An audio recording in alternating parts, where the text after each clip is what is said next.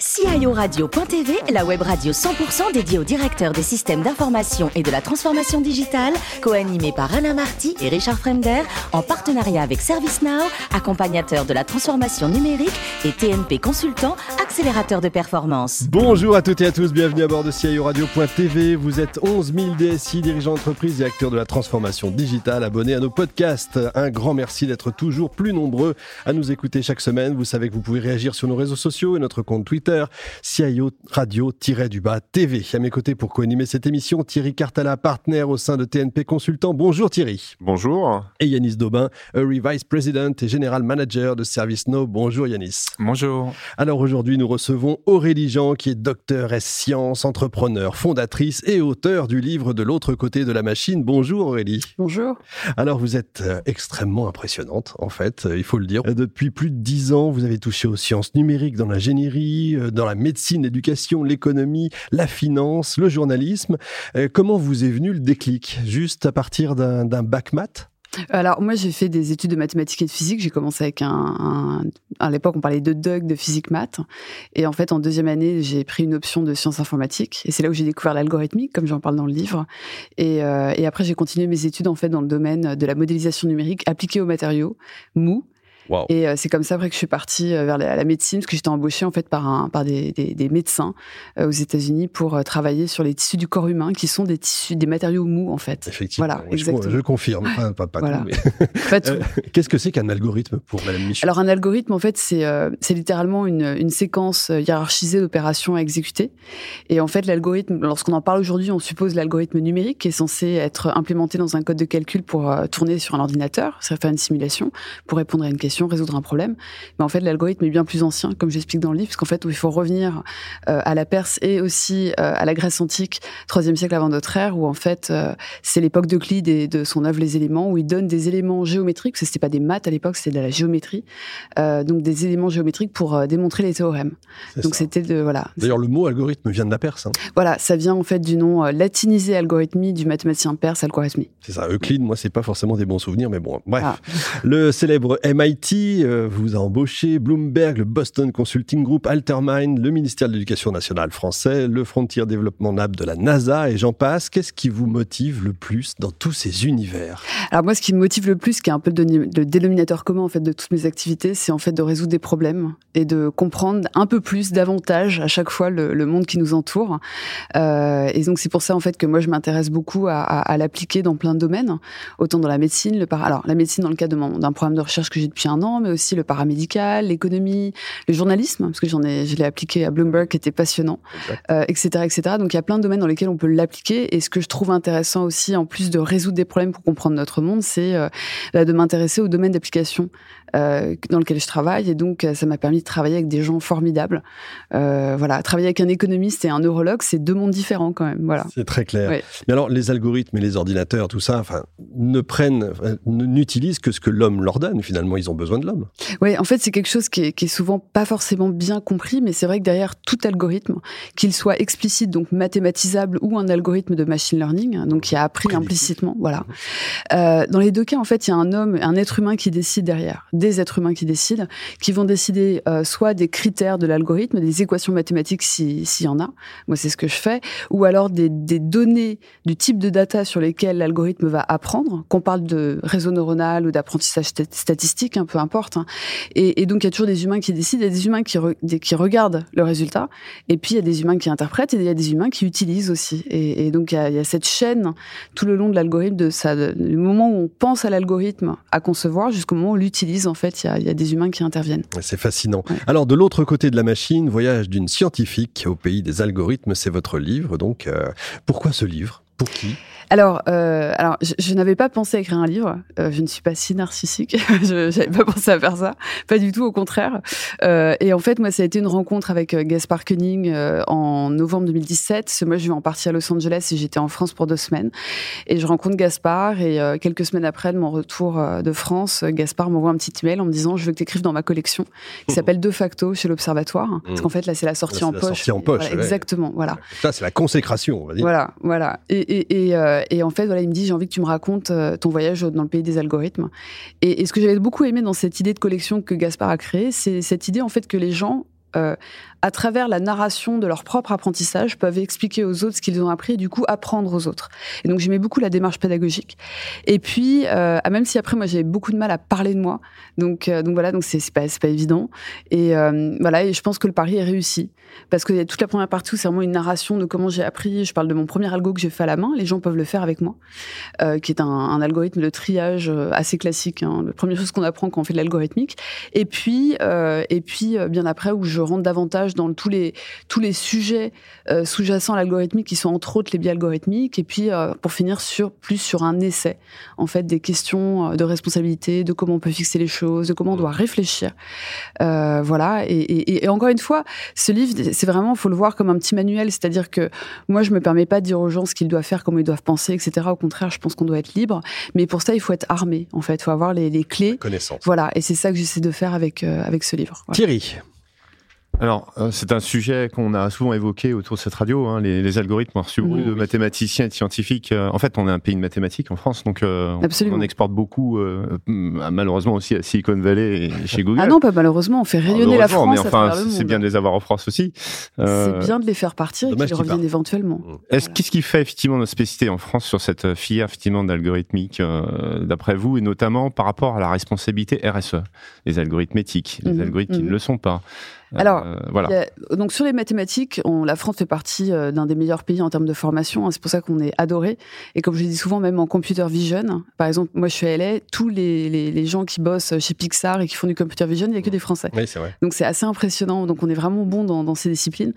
Euh, maintenant, côté RSE, je pense qu'il faut parler Europe euh, davantage plus que la France, puisqu'en fait, on a quand même le RGPD qui est une révolution. On n'en parle pas assez, ou en tout cas, quand on en parle, on ne dit pas les bonnes choses sur le RGPD, c'est mon avis. C'est-à-dire le RGPD, Petite, petite parenthèse d'ailleurs, la Californie s'est inspirée du RGPD pour créer son texte euh, californien de protection des données du consommateur qui s'appelle le CCPA, Californian Consumer Privacy Act. Et en fait, le RGPD, il y a deux enjeux. Il y a un enjeu évidemment humain, euh, qui est l'enjeu de protection des données personnelles des gens et de l'usage qu'ils font de, de, de, ces outils. Puis il y a quand même aussi un enjeu économique euh, qui est, euh, et on n'en parle pas assez, je trouve, qui est de, le fait de dire qu'il y a une libre circulation de la data au sein des pays de l'Union. Et on n'en parle pas assez parce que ça permettrait de faire de grandes choses. Et donc, euh, en termes de RSE, je pense que naturellement, par le RGPD, on se pose ces questions. Et je vais même vous dire, souvent, moi, je, je, vois des, parce que je fais du conseil et je vois des, des clients qui me disent, oh, mais je peux pas le faire à cause du RGPD. Et en fait, c'est pas vrai. Euh, bien souvent, on peut faire plus de choses que ce qu'on fait. Euh, parce qu'en fait, on se bloque. Et c'est là où la, RSE a un énorme rôle, parce qu'elle est là pour traduire ce que veut dire le RGPD, et puis elle est là aussi pour donner, enfin, pour que les entreprises créent leur propre cadre éthique et responsable de comment ils veulent construire les outils et comment ils veulent communiquer aussi dessus auprès de leurs utilisateurs. Euh, qui, euh, ça, c'est, c'est, c'est le truc auquel je crois, c'est que les utilisateurs deviennent des collaborateurs, parce que sans leurs données, on peut rien faire. Donc, il faut les inclure dans la boucle et leur expliquer. Joli. Alors, il y a un autre débat autour des algorithmes. Il paraît que ça tue des jobs. Euh, et que plus on développe des algorithmes, moins il y a de travail. Euh, il, y a, euh, plusieurs organisations mondiales qui ont démontré l'inverse. Mhm. Vous en pensez quoi finalement? Alors, moi, j'aime pas les avis tranchés. Je m'en méfie. Je pense que la vie, c'est pas binaire pour le coup. donc, donc, en fait, il y a toujours eu des destructions de jobs, premièrement. Oui, la numérisation, la digitalisation, l'intelligence artificielle, tous les mots que vous pouvez mettre derrière ça, hein, va, va créer, en fait, va faire disparaître des dizaines de millions de jobs à travers le monde, on le sait. cela étant dit, c'est pas nouveau. Il y a plein de, de, de, de, par exemple, je sais plus, je crois que c'était au 18e siècle, on avait près de 80% des gens qui étaient dans l'agriculture. Bon, bah aujourd'hui, on est à 0,3%. Donc, en fait, ce que je veux dire, c'est que c'est pas un phénomène nouveau. La différence aujourd'hui, c'est que ça fait sur des temps courts et ça touche à une discipline qui est beaucoup plus complexe. Euh, cela étant dit, il y a des métiers qui vont apparaître. Ça, c'est une évidence. Et puis, il y a aussi cette idée que moi, que je pense qui est pas forcément idiote, c'est que si vous voyez le temps de travail des gens euh, comparé au 19e siècle à aujourd'hui, on a quand même, on travaille moins dans, dans, la semaine, il hein, faut le reconnaître. Et donc, quelque part, peut-être qu'on va travailler peut-être encore un peu moins, en tout cas pour certains. Et que du coup, bah, c'est ce que je dis toujours, hein, il va y aussi avoir une grande place pour le divertissement, pour euh, ces choses-là. Donc, je pense que c'est beaucoup plus complexe et de dire que euh, l'IA va détruire des jobs sans le contextualiser socialement, économiquement, je pense que c'est un peu, un peu dur, en fait parce que les gens vont se transformer. Et par exemple, je vous donne un exemple, radiologue. Moi, le projet sur lequel je travaille, avec un programme de recherche qui est en train de, devenir une venture, euh, le radiologue avec lequel je travaille, moi, j'étais persuadée que les radiologues allaient disparaître Et puis je me suis posée à côté de lui, j'ai passé une journée avec lui, j'ai vu comment il travaillait, et je me suis dit ah ouais, en fait non. En fait, les radiologues, ils vont revenir à ce qu'était leur métier avant, à savoir de faire des actes médicaux sur le sur la personne, sur le patient. Donc c'est très intéressant. Voilà. Effectivement. Et dernière question, puisqu'on est dans la médecine et radiologue, vous pensez qu'on pourra avoir un algorithme anti-Covid un peu euh, dans les prochains jours? Alors, anti-Covid, ça veut dire quoi? gouvernement, Ça veut dire, en tout cas, qui pourrait détecter euh, les problèmes de propagation du virus entre nous, et qui pourrait effectivement euh, améliorer notre stratégie de distanciation sociale. Alors, il y a plein de choses déjà qui existent. Un peu, un peu moins caricatural dans les politiques qu'on est en train de mettre Alors, en Avant que vous répondiez, si je puis me permettre, l'algorithme avait prédit des, des, centaines de millions de morts partout. Donc, il faut faire. Ah bah si on écoute l'Institut Pasteur, on est tous morts. voilà, j'aimerais savoir. Alors, premièrement, l'algorithmique, elle est intervenue dans plein de domaines pour le Covid. Elle est intervenue. Alors, on n'a pas pu prédire le départ de la, pandémie sur la pandémie elle-même pour la simple et bonne raison que on n'avait pas, parce que dans l'algorithmique, il y a une partie explicite mathématisable, on ne connaissait pas les phénomènes explicites de cette pandémie. Et euh, d'un point de vue implicite machine learning, on n'avait pas d'événements équivalents dans le passé, donc on ne pouvait pas faire apprendre un algorithme. Petite précision, la grippe saisonnière, chaque année, on fait tourner des algos qui permettent de définir géographiquement et démographiquement l'évolution. Voilà. Donc maintenant, mais l'algorithmique a vachement aidé sur plein d'autres domaines. Euh, par exemple, ça a aidé sur euh, bah, sur l'élaboration du vaccin. Par exemple, on a pu tester, faire des simulations, tester des protéines. Euh, on a pu l'algorithmique sert à la logistique des hôpitaux. Et là, je cite souvent l'hôpital de Montréal, le CHUM, dirigé par Fabrice Brunet, qui est un hôpital pour moi qui est un exemple mondial de comment l'IA peut aider la logistique d'un hôpital, les livraisons, le, le répartir les patients, etc., etc. Le triage aux urgences. Il y a eu des outils qui ont été développés spécialement pour le Covid, pour pouvoir séparer les gens qui sont potentiellement atteints du Covid et les autres. Donc il y a eu des choses qui ont été faites. Maintenant, pour revenir à, la stratégie euh, de l'État, ce qui est un autre sujet, je pense, euh, enfin, moi, je pense qu'il faut des métriques. C'est-à-dire que quelle que soit la décision euh, de notre gouvernement, il faut qu'il nous apporte des métriques de succès. C'est-à-dire qu'est-ce qui fait qu'on on aura réussi? Et ça peut pas être seulement le nombre de lits en réa, occupé ou le cas de Covid. Il faut aller un peu plus loin que ça. Euh, sinon, on ne fait plus rien. C'est ça. Et surtout, il faut ça permet aussi de mesurer le coût de la décision. Voyez, euh, c'est-à-dire qu'à ne rien faire, bah, on a 500 morts de plus chaque jour. Et, euh, peut-être si on faisait quelque chose, bah on aurait, vous voyez ce que je veux dire? Donc c'est c'est toujours le coût de la décision. Donc, moi, le seul, voilà, la seule chose, je pense que c'est un, une situation qui est compliquée, qui est complexe, mais ce que je regrette aujourd'hui, c'est de ne pas avoir assez d'informations, euh, voilà, de, de, de, notre gouvernement parfois sur euh, les métriques de succès, sur ce sur quoi il se base. Voilà, il faut juste nous expliquer en fait, parce que je pense que les Français sont capables de comprendre. Yanis. Donc on a pas mal parlé des, euh, des cas d'usage euh, et on se rend compte qu'autour des sujets euh, d'algorithmique, d'intelligence artificielle, tout le monde finalement euh, a son avis. Mhm. J'ai une question pour vous, plus sur les grands enjeux et les grands changements à venir sur sur ces domaines. Comment est-ce que vous voyez la chose? Alors c'est marrant que vous disiez ça parce que souvent, heures, voilà, les, les, les gens nous. C'est ça. Je, moi je citerai Luc Julia. Je sais pas si vous connaissez. Il a créé, il a co-créé Siri. Il est il est à San Francisco. Il est maintenant directeur de la, de la recherche chez Samsung. C'est un bon ami. Je recommande son livre d'ailleurs, l'intelligence artificielle n'existe pas, que j'adore. Et en fait, à chaque fois, il dit bon bah moi vous me posez ces questions, mais en fait, euh, je suis pas médium et ma réponse va pas vous exciter. Et ben en fait c'est ça, c'est-à-dire que moi je je peux pas vous dire. Moi, je pense que moi je crois beaucoup à la révolution dans les dans, dans la médecine, bien évidemment, pour aller plus dans une médecine prédictive, qui ne veut pas dire qu'on va remplacer le médecin, mais qui va dire qu'on va l'éclairer davantage dans ses décisions. Euh, et puis euh, moi j'espère, en tout cas, avoir une révolution chez les utilisateurs aussi et nos dirigeants économiques et, et, et politiques, étatiques, parce que euh, il faut que les gens comprennent davantage comment ça fonctionne pour pouvoir mieux utiliser les outils et avoir justement cette posture responsable pour reprendre votre question en fait sur euh, sur la RSE, c'est que les utilisateurs vont devoir mieux comprendre pour euh, savoir utiliser quoi, quand, comment. Et, et, et, voir la, voilà, de, de, comprendre comment ils peuvent être protégés et aussi avoir le droit de, de réclamer des explications lorsqu'ils lorsqu'il voilà, lorsqu'il se pose des questions. Donc l'espèce de, de, frénésie finalement qui fait que la machine prendrait le dessus sur l'homme, pour vous, c'est vraiment de la science Non, mais c'est en fait il n'y a pas il a pas un scientifique de l'IA qui va vous dire ça. Enfin, c'est-à-dire que euh, comment vous dire? Il y a une théorie, ce que peut-être que vous voulez évoquer, c'est la théorie du point de singularité, qui dit qu'à un moment donné, c'est une théorie entièrement hypothétique, hein, qui dit qu'à un moment donné, dans un point dans le futur, en fait, la machine, l'intelligence de la machine dépassera celle de l'humain. Mmh. Intelligence générale. Euh, dans les intelligences, il y a plein de types d'intelligence, analytique numérique, de situations créatives, etc. Euh, la machine aujourd'hui, elle maîtrise l'intelligence analytique. Moi, je dis déjà, ma calculatrice est bien plus performante que moi, et c'est tant mieux. J'ai pas envie de. Bon, après, il faut toujours apprendre cette de multiplication, hein, mais euh, et en fait, le, vrai, la, vraie chose, c'est que la machine ne pourra pas atteindre l'intelligence générale pour la simple et bonne raison, c'est qu'elle ne pourra pas avoir cette intelligence émotionnelle et de situation créative que nous nous avons. Euh, et, et, et c'est pas grave. Enfin, cela étant dit, et c'est là où c'est un point très important, c'est pour ça que je reviens aux utilisateurs, c'est que on aura l'impression que la machine le fait. Je m'explique.